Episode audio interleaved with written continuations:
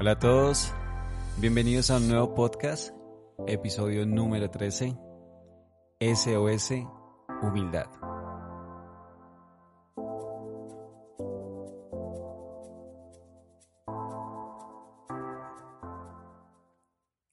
Bueno, la última entrega de esta maravillosa serie, Servir antes de morir, eh, de la cual yo he aprendido muchísimo, en serio. Y espero que de igual manera, con cada podcast, eh, aprendas más sobre el servicio, pues en esta, en esta ocasión con esta serie tan bonita. Y pues el ayudar a los demás, el poder servir a otros con esto que el Señor nos ha dotado. Estoy muy agradecido con el Señor, con esta serie, en serio, porque he recibido muy buenos comentarios. Y de verdad me animo a, seguir haciendo más series como estas. Y pues siempre, siempre buscando la ayuda del Espíritu Santo y la guía para hacerlo. Eh, si tienes, de pronto tú que me escuchas, alguna temática un tema que te gustaría que lo habláramos en, en este podcast, déjamelo saber en mis redes sociales. Recuerda que estoy en Facebook como Jonathan Sánchez y en Instagram también, igual como Jonathan Sánchez. Eh, Jonathan se escribe J-O-N-N-A-T-H-A-N. Y pues estaré atento a sus recomendaciones, a, a estos temas que propongan para seguir tratándolos y, seguir haciendo series como estas donde aprendamos todos, porque yo siempre aprendo cada vez que hago un podcast y ha sido de gran bendición para mi vida que igual también espero que sea una bendición para tu vida. Bueno, ya para iniciar y entrar en materia con SOS Humildad, eh, antes pues te quiero mencionar que es muy curioso porque inicialmente eh, no iba a tener este nombre. Es más, eh, tenía dos, dos posibles nombres antes de este y eran humildad, dar y recibir y el otro era pues la supremacía de la humildad. Pero pues como vemos, ganó ese SOS humildad. Pero ustedes se preguntarán por qué este nombre. Bueno, te quiero contar que en Colombia, en este momento, actualmente en mi país, estamos viviendo pues momentos difíciles, la verdad. Inundaciones que han dejado sin hogar a muchas personas. Estas personas ubicadas mayormente en zonas costeras eh, en una isla, que yo creo que de pronto has escuchado de ella. Es un sitio turístico y bastante visitado, que es San Andrés.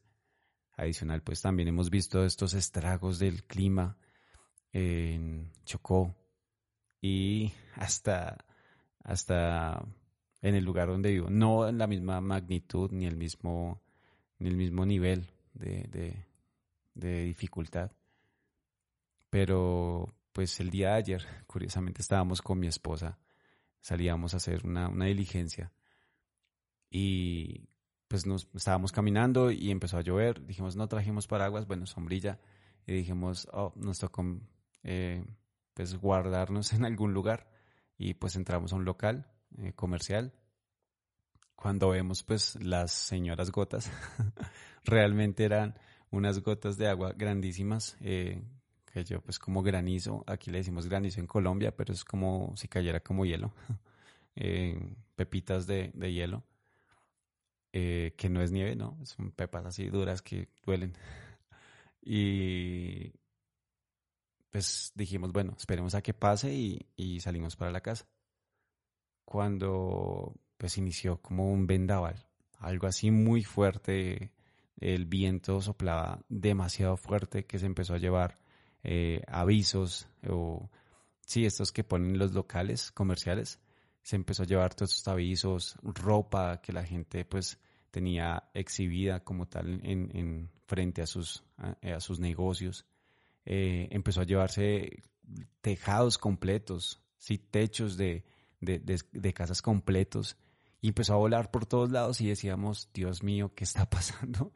Y pues con mi esposa nomás nos refugiamos en este local, pero sentíamos realmente eh, que sí, eh, estos momentos o estos eventos despiertan aún más la misericordia y el espíritu de servir y ayudar a alguien más. Pues como les digo, yo vivo en Bogotá y yo estoy muy lejos de ese lugar, pues San Andrés, eh, Chocó. donde realmente pues pasaron cosas más graves y sino más pues aquí al alcance de nosotros vimos algo que nos pareció fuerte. No me imagino, la verdad, lo que pasó allá y, cómo debe ser de fuerte eso.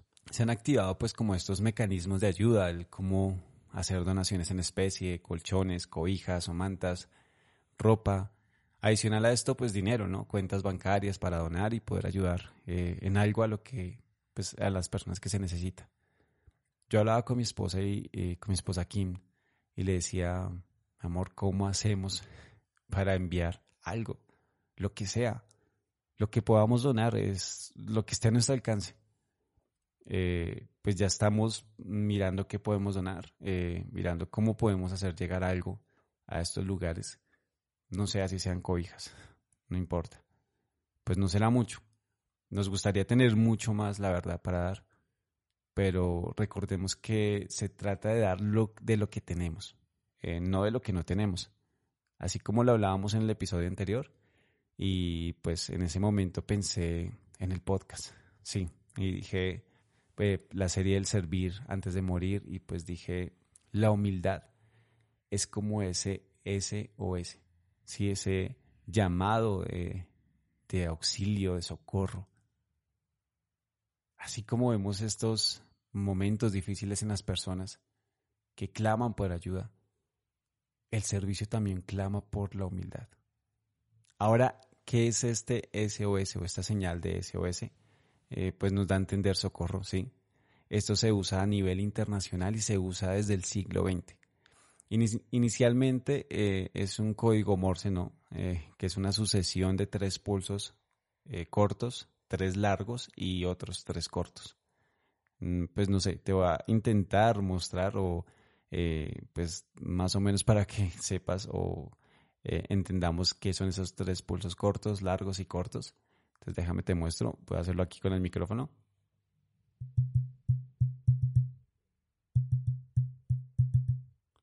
Algo así. Algo así es como eh, la señal de, auxilio, de socorro. Mm, esto se empezó a usar porque era demasiado simple, sí, y fácil de interpretar. Popularmente se cree que esa señal significa Save Our Ship, que, bueno, perdón mi inglés, estoy cada vez mejorándolo. mucho más, vamos a ir poco a poco mejorándolo. Esto quiere decir salven nuestro barco, save our souls, es salven nuestras almas, o send of succor, que es envíen socorro. Realmente, cuando leí la segunda, sentí como un escalofrío por mi cuerpo. Salven nuestras almas. SOS eh, salven nuestras almas. Y pues la humildad es este socorro inmediato en el servicio que es indispensable. Pero bueno, encontré una definición de la palabra humildad que de verdad me, agradó mucho. Eh, dice que pues una persona humilde es capaz de demostrar modestia y deja de lado el yo para preocuparse por los demás. Una persona humilde no es egoísta ni egocéntrica no se centra en su propia persona y sus logros, ni busca destacarse ante los demás. De esta manera su accionar es objetivo y no se deja llevar por los objetivos. Bueno, esta definición realmente me gustó mucho, como les decía, y es eh, la humildad vista como una virtud, eh, como un valor. La humildad que siempre, pues yo había visto, o que pronto también tú lo habías visto, es como ese de no tener muchos bienes y como ah, una persona humilde es una persona pobre o una persona humilde es una persona sumisa que pues obedece y hace caso a todo. Y sí, pero al ver este concepto entiendo que el ser humilde es pensar en otro. Sí, es dejar de un lado el yo y detenernos a pensar en la necesidad de otra persona. Ahora, yo veo eh, que en el servicio hay dos partes, ¿sí? Eh, al que servimos y los que servimos. Eh, estos serían como dos papeles, ¿no? Pueden cambiar. Lo que llamo pues el dar y el recibir. Un día podemos servir y ayudar a alguien más, pero en otra ocasión podemos recibir esta ayuda de alguien más. La humildad tiene que verse reflejada en los dos actos, tanto al dar como al recibir. Debes ayudar a las personas con tu amor, sí, dejando de lado la soberbia, el orgullo, pero también cuando recibas ayuda o servicio de alguien más, debes ser humilde y recibir esta ayuda de la mejor manera. Igual, pues con humildad, eh, con amor. Y pues yo te quiero mostrar en, en la palabra un caso en donde vemos que esta humildad no se vio reflejada al recibir pues este servicio. Lo podemos ver con Babilonia y el, rey Nabucodonosor. Eh, en ese tiempo el imperio eh, de Babilonia era un imperio grande, pero no olvidemos que contaba con el respaldo del Señor, ya que Dios usó Nabucodonosor para dar una lección a su pueblo. Y pues realmente todo lo que tenía eh, no era como tal por él, sino porque el Señor permitió que pasara así pero el rey Nabucodonosor se llenó de orgullo y pues no pensó muy bien en el trato que estaba dando a las personas que le servían, eh, a esas personas que, que estaban ahí, sus siervos, sí. Y dejan, voy a leer algo que pues está en, Isaías, algo que el profeta Isaías diría como, como una profecía en, en contra de este imperio de Babilonia eh, donde haría entender que no había un buen trato para con sus siervos. Y dice en Isaías 47, 6, 7, Tú no tuviste compasión de ellos, y pusiste sobre los ancianos tu pesado yugo. Dijiste, seré reina siempre. No reflexionaste sobre estas cosas, ni pensaste cómo habrían de terminar. Pues debemos reflexionar sobre esto. Debemos ser agradecidos con las personas que nos sirven con estas personas que dejan de lado sus necesidades para ayudarnos. No abusar de la posición, ¿sí? No abusar de, de, esta posición que tenemos, así como pues el rey Nabucodonosor ponía pesadas cargas en los ancianos. Eh, yo creo que también eso se aplica eh, para ti, que me escuchas, para muchos. Si tienes una empresa, sí, trato con tus empleados. Se aplica en tu familia, para con tus padres que te sirven, tus padres te sirven en todo momento. También puede ser para estos hijos que pueden estar ayudándote en tu casa o en tu iglesia, si lideras un equipo. Siempre piensa en la humildad al dar y al recibir un servicio. Recuerda que somos cristianos, sí, seguidores de Cristo. Y tenemos que ver su ejemplo. El Señor Jesús nos daría un gran ejemplo, una lección de humildad al lavar los pies de sus discípulos en Juan 13. En este capítulo vemos cómo el Señor Jesús eh, se encontraba reunido con todos sus discípulos. En un momento, pues, tomó una taza de agua, eh, se puso una toallita al hombro y a lavar los pies de los discípulos. Eh, recordemos que en la antigüedad no tenían zapatillas Nike ni Adidas. Ellos realmente andaban en sandalias y sus pies estaban expuestos totalmente a, los caminos, pues no había caminos pavimentados como tal.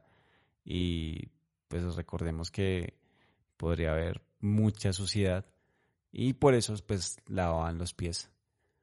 Y el Señor lavó los pies ese día de sus discípulos, no importando eh, la condición de sus pies.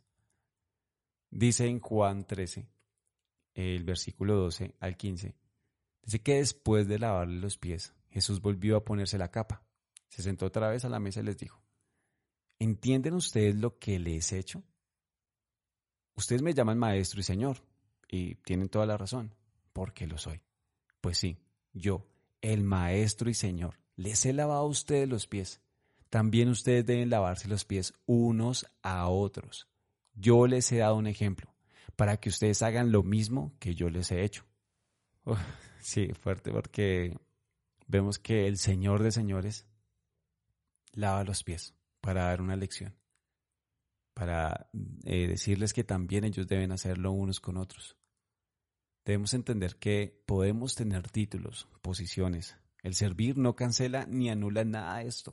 La verdad, cuando entendemos la humildad al dar, pero también al recibir, podemos ver con claridad el propósito, que es que todos somos iguales. Pedro eh, no quería dejarse lavar los pies de su maestro. Pero el Señor le dijo, mm, si no te dejas lavar los pies, pues no podrás ser parte de los míos. Y ahí sí, Pedro, no, Señor, entonces lávame todo el cuerpo. Pero, ¿qué vemos acá?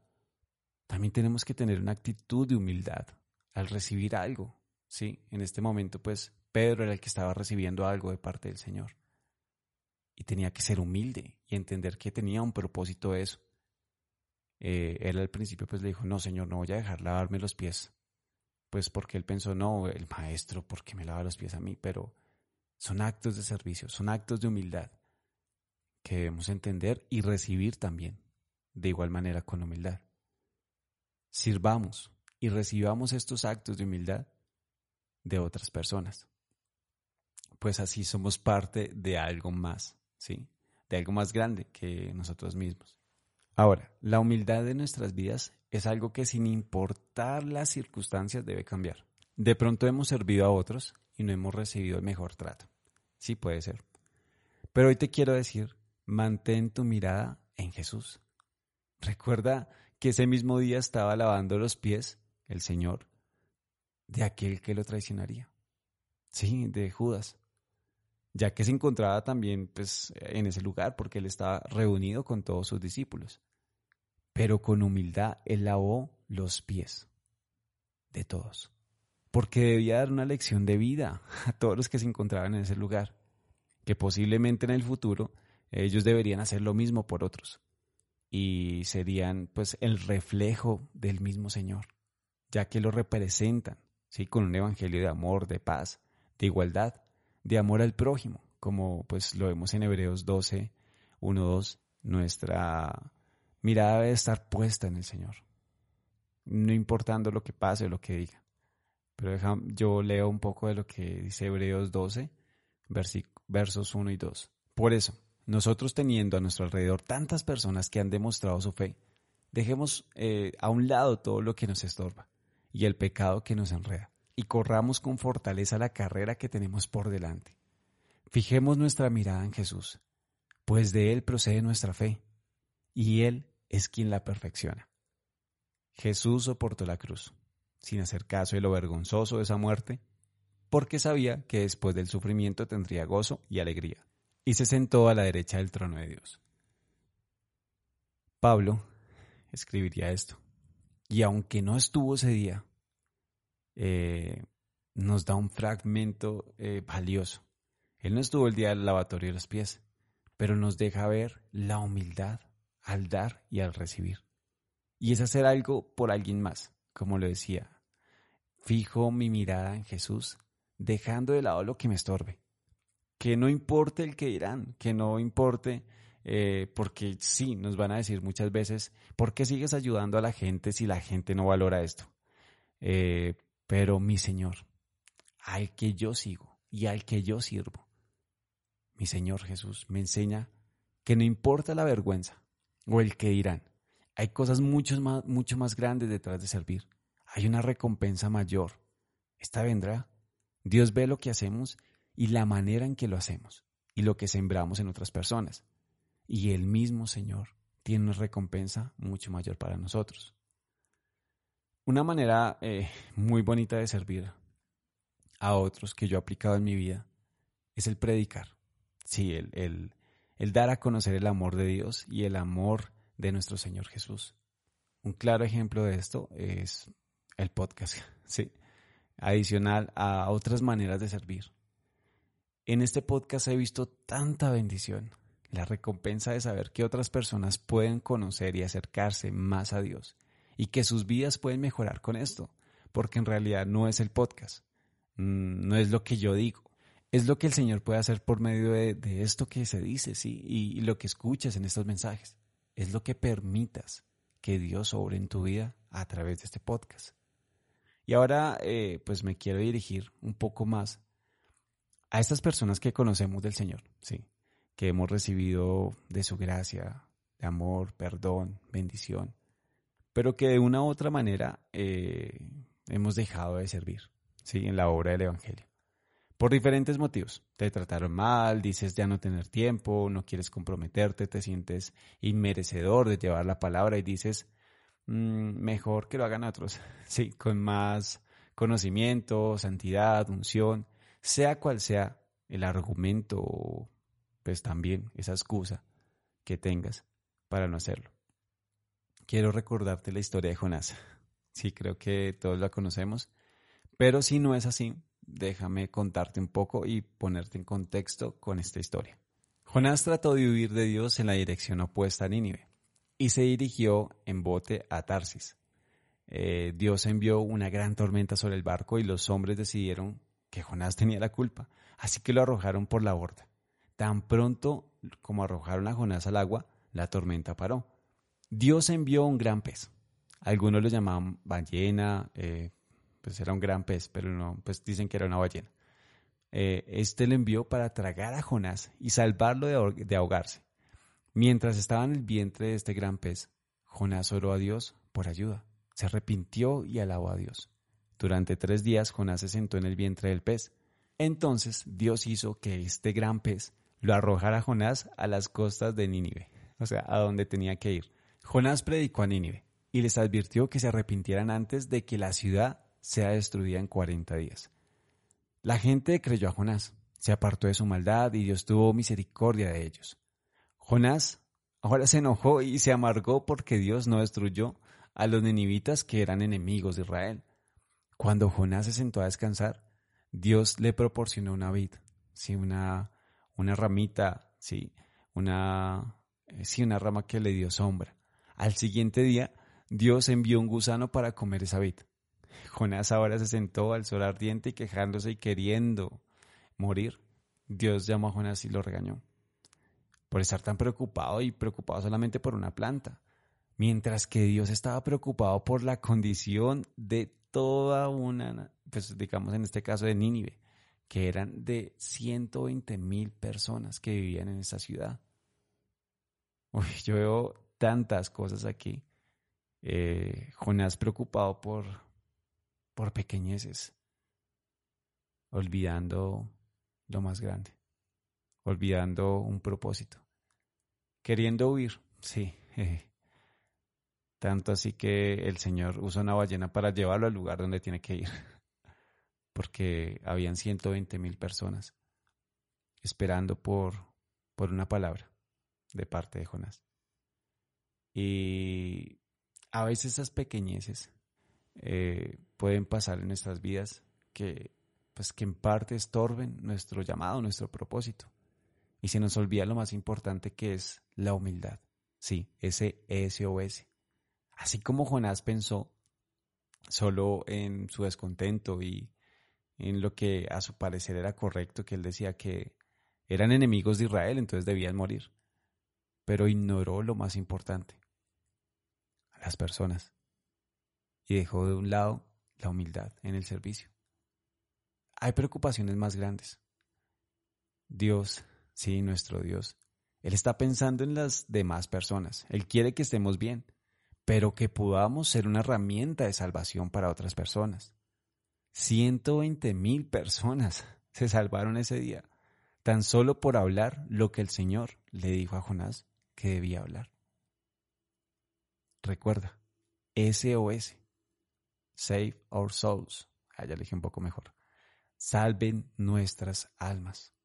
Recordemos, salven nuestras almas significa, eh, pues da a entender esto eh, coloquialmente o bueno, en, decían que significaba esto, pero para mí es esto, sí, salven nuestras almas.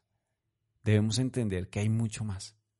Hay mucho más que el enojo, que un descontento. Se trata de servir antes de morir. Sí, esta frase cobra tanto sentido cuando entendemos el valor del servicio y lo importante de hacerlo mientras aún estamos a tiempo. Déjame te leo unos versículos para ya para terminar de algo mm, que diría el Señor por medio de la vida del profeta Ezequiel, que nos habla de la responsabilidad de un centinela. Esto pues me recuerda cuando estuve en el ejército, debíamos prestar guardia con armamento y municiones y sí, pesadísimas. En realidad, en un lugar muy seguro, sí, porque nosotros éramos el tercer anillo de seguridad del batallón. Uno se encontraba en la parte, eh, pues como exterior, eh, seguido del segundo anillo, en donde pues había otras personas también, eh, pues ahí con, con pues centinelas guardando nuestra seguridad y eh, nosotros estábamos en el, en el tercer anillo o el, tercer cordón de seguridad y pues era un poco pues más seguro, claro que sí. Y es muy cómico porque con el tiempo eh, ya hacíamos guardia en los puestos de control y todo, pero sin municiones y sin armamento. Sí. Pero aún así, esto no le restaba valor a la responsabilidad por velar y cuidar de los demás compañeros. Tanto así que si te encontraban dormido, te podían judicializar. Sí, encerrarte y condenarte por incumplimiento a tu deber, eh, por un acto irresponsable como este. En el ejército hay dos cosas que aprendes a valorar muchísimo. Primero, la familia, al estar tan lejos de ellos. Y segundo, el dormir, sí, el descansar. Y pues te puedes imaginar, cada noche, con sueño y todo, pero atento, vigilante ante cualquier tipo de peligro, pues obviamente por uno mismo, pero también por los demás. Y de esto nos habla Ezequiel en el capítulo 33, verso 6. Este verso nos dice que, bueno, voy a leerlo, dice, pero si el centinela ve llegar los ejércitos enemigos y no toca la trompeta para prevenir a su gente, y los enemigos llegan y matan a alguien, ese morirá por su pecado, pero yo le pediré al centinela cuentas de esa muerte. Pero también eh, quiero leerte el verso 11. Dice, pero yo, el Señor juro por mi vida que no quiero la muerte del malvado, sino que cambie de conducta y viva. Israel, deja esa mala vida que llevas. ¿Por qué habrás de morir? Pregunta el Señor. Ahora, claro, pues uno lee esto y dice, Dios mío, qué responsabilidad la de un centinela, de velar por la vida, no solo de él, sino de otras personas. Y el Señor quiere que muchas personas le conozcan y puedan realmente vivir. Que se alejen de su pecado. Sí, que nos alejemos de nuestro pecado. Y usa vigías, eh, llamémoslo guardas, eh, personas, centinelas, siervos, que estén dispuestos a llevar ese mensaje y adviertan del peligro. Querido amigo y amiga que me escuchas en este momento, el día de hoy, eh, sea cual sea la actividad que estés realizando en este momento, Dios te dice que te ama, que quiere lo mejor para ti, que no sigas insistiendo en hacer las cosas de una manera que no le agrada. Vuelve a sus brazos. Él es tardo para la ira y grande misericordia. Grandes cosas tiene preparadas para ti, pensamientos de bien y no de mal. Ve y haz el bien a otros. Sirve humildemente, con amor. Deja atrás lo que estorbe tu camino. Pon tu mirada en el Señor y tus talentos a su servicio y al servicio de otras personas. Porque aún estás a tiempo, sí, a tiempo de salvar muchas vidas, a tiempo de disfrutar el servir a tu familia, a tu esposa, a tu esposo, hijos, padres, a tu iglesia, a tu hermano en Cristo. Ama a tu prójimo como a ti mismo. Ama a tu prójimo con tu servicio, con humildad Da sin esperar nada a cambio.